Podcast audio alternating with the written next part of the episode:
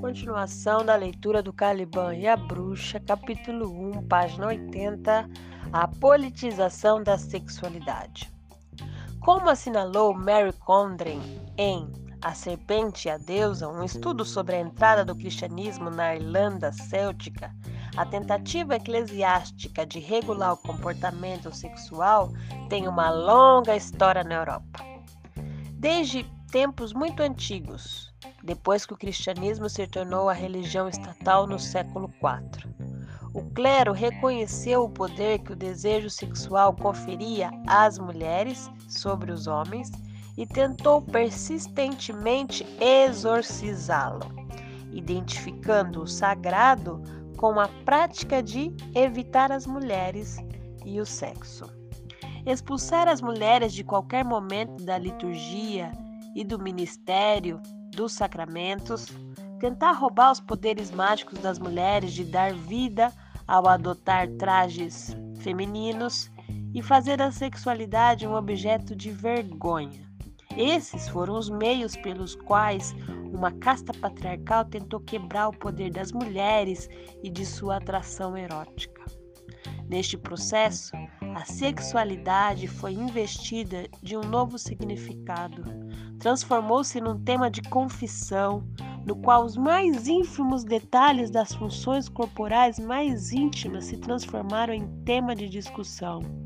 E os, e os diferentes aspectos do sexo foram divididos no pensamento, na palavra, na intenção, nas vontades involuntárias e nos fatos reais do sexo, para conformar uma ciência da sexualidade. Os penitenciais eram manuais que começaram a ser distribuídos a partir do século VII como guias práticos para os confessores. São um dos lugares privilegiados para a reconstrução dos cânones sexuais eclesiásticos. No primeiro volume da História da Sexualidade, Foucault enfatizou o papel que tiveram estes manuais na produção do sexo como discurso e de uma concepção mais poliforma da sexualidade no século XVII. Mas os penitenciais já exerciam papel decisivo na produção de um novo discurso sexual na Idade Média. Esses trabalhos demonstram que a Igreja tentou impor um verdadeiro catecismo sexual prescrevendo detalhadamente as posições permitidas durante o ato sexual. Na verdade, só uma era permitida.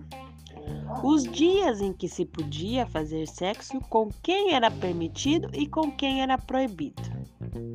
Essa supervisão sexual aumentou no século XII, quando os concílios de Latrão de 1123 e 1139 lançaram uma nova cruzada contra a prática corrente do casamento e do concubinato entre os clérigos e declararam o matrimônio como um sacramento cujos votos não podiam ser dissolvidos por nenhum poder temporal.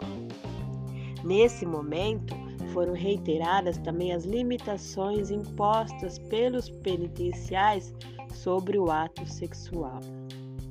40 anos mais tarde, com o Terceiro Concílio de Latrão, em 1179, a Igreja intensificou seus ataques contra a sodomia, dirigindo-os simultaneamente aos homossexuais e ao sexo não procriador, e pela primeira vez condenou a homossexualidade, a incontinência que vai contra a natureza. Com a adoção dessa legislação repressiva, a sexualidade foi completamente politizada. Todavia, não vemos ainda a obsessão mórbida com que a Igreja abordaria depois as questões sexuais. Porém, no século XII, podemos ver a Igreja tão somente espiando os dormitórios de seu rebanho como também fazendo da sexualidade uma questão de Estado. As escolhas sexuais não ortodoxas dos hereges também devem ser vistas, portanto, como uma postura anti-autoritária, uma tentativa de arrancar seus corpos das garras do clero. Um claro exemplo desta rebelião anticlerical foi o surgimento, no século XIII, das novas seitas panteístas, como os almauricanos e a Irmandade do Espírito Livre, que, contra os esforços da Igreja para controlar a conduta sexual, pregavam que Deus está em todos nós e que, portanto, é impossível pecar. Fim da página 82.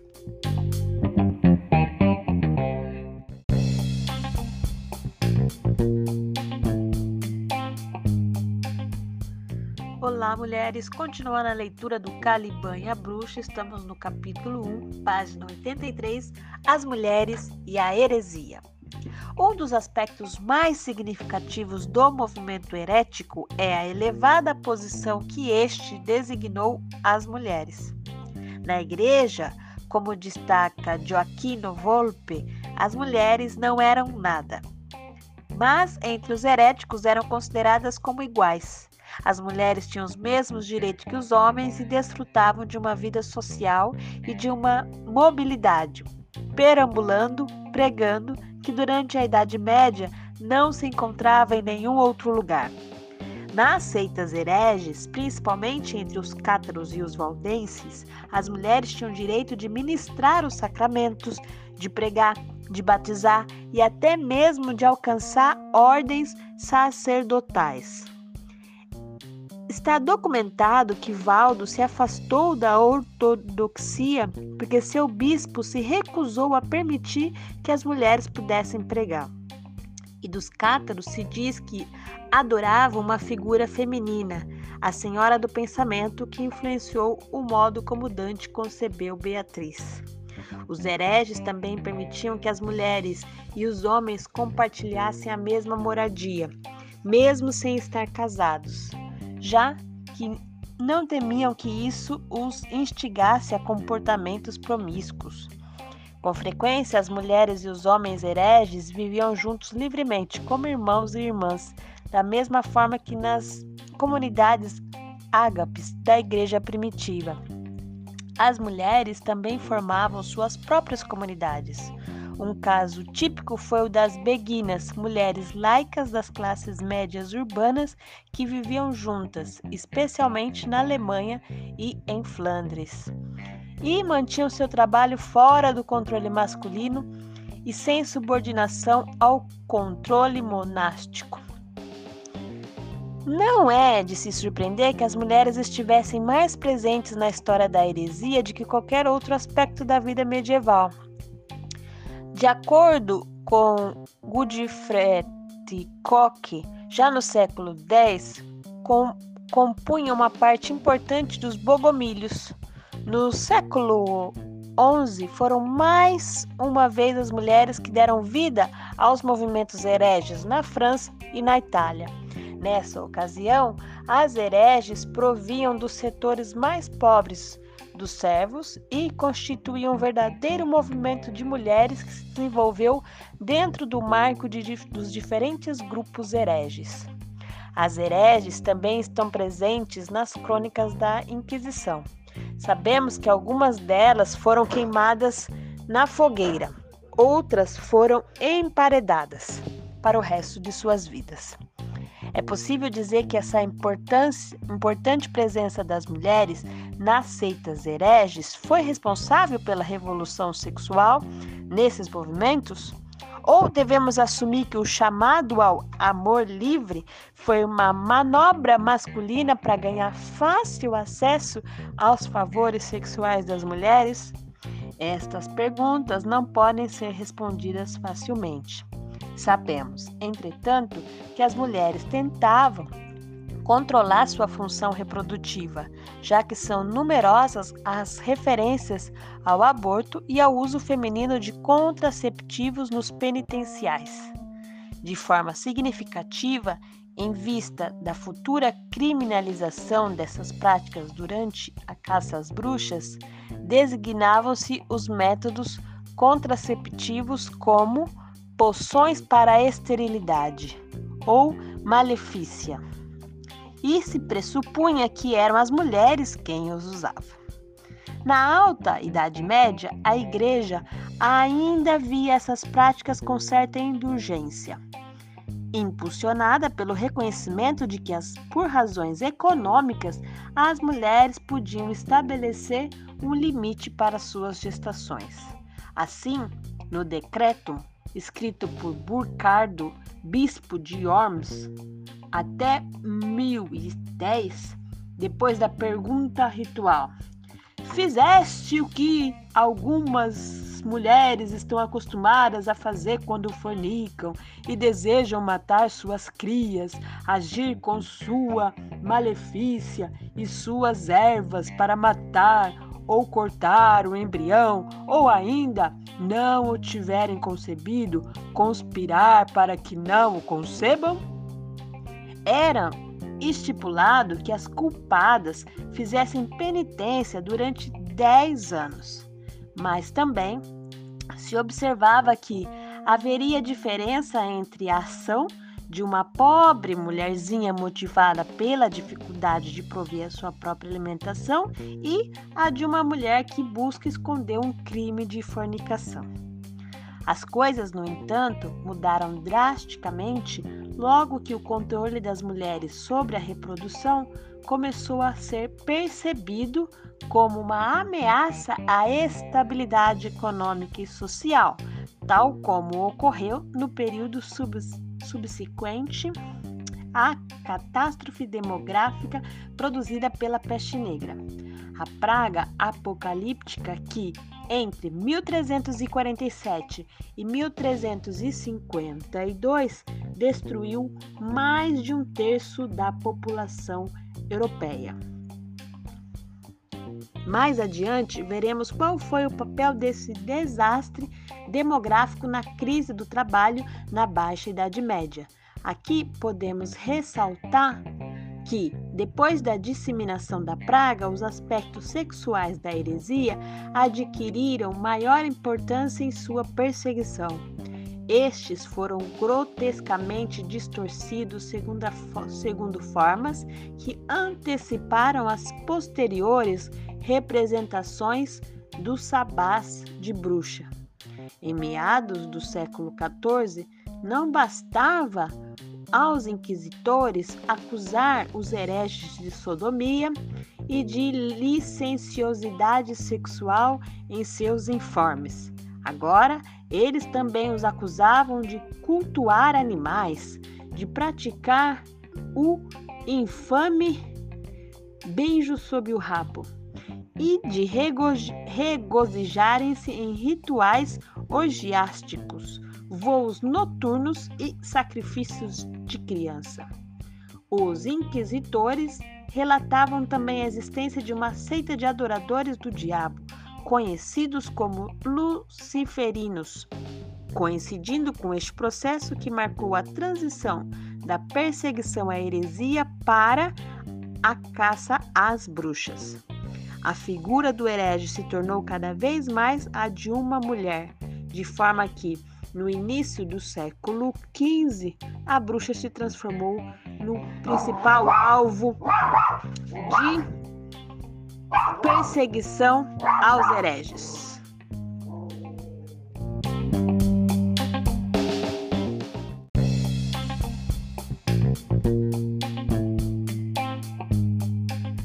Continuação, página 86. No entanto, o movimento herege não parou por aqui. Seu epílogo se deu em 1533, com a tentativa dos anabatistas de estabelecer uma nova Jerusalém na cidade alemã de Münster.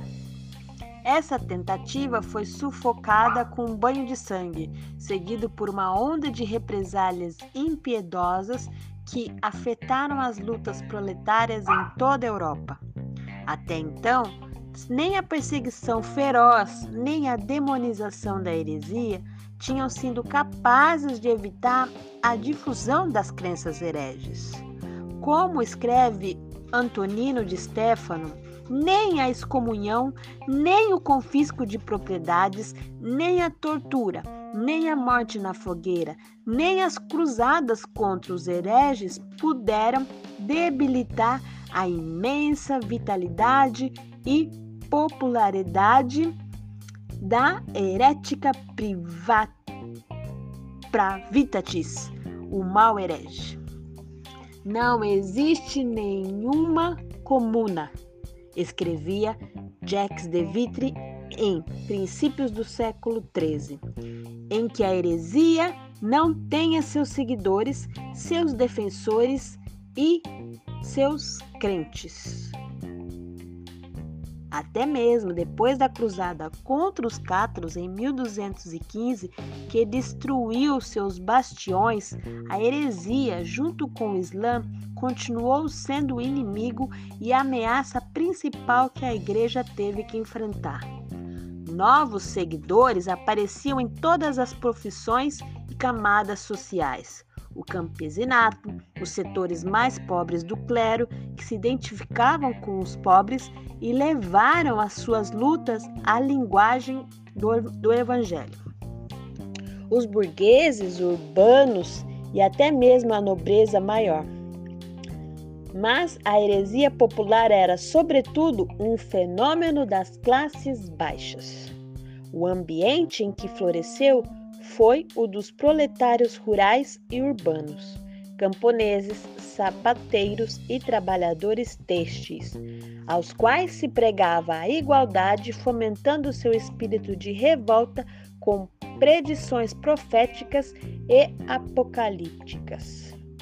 Podemos vislumbrar a popularidade dos hereges a partir dos julgamentos que a Inquisição ainda levava adiante em 1330, na região de Trento, norte da Itália, contra aqueles que haviam oferecido hospitalidade aos apostólicos quando seu líder, Frei Doutino, havia passado pela região 30 anos antes.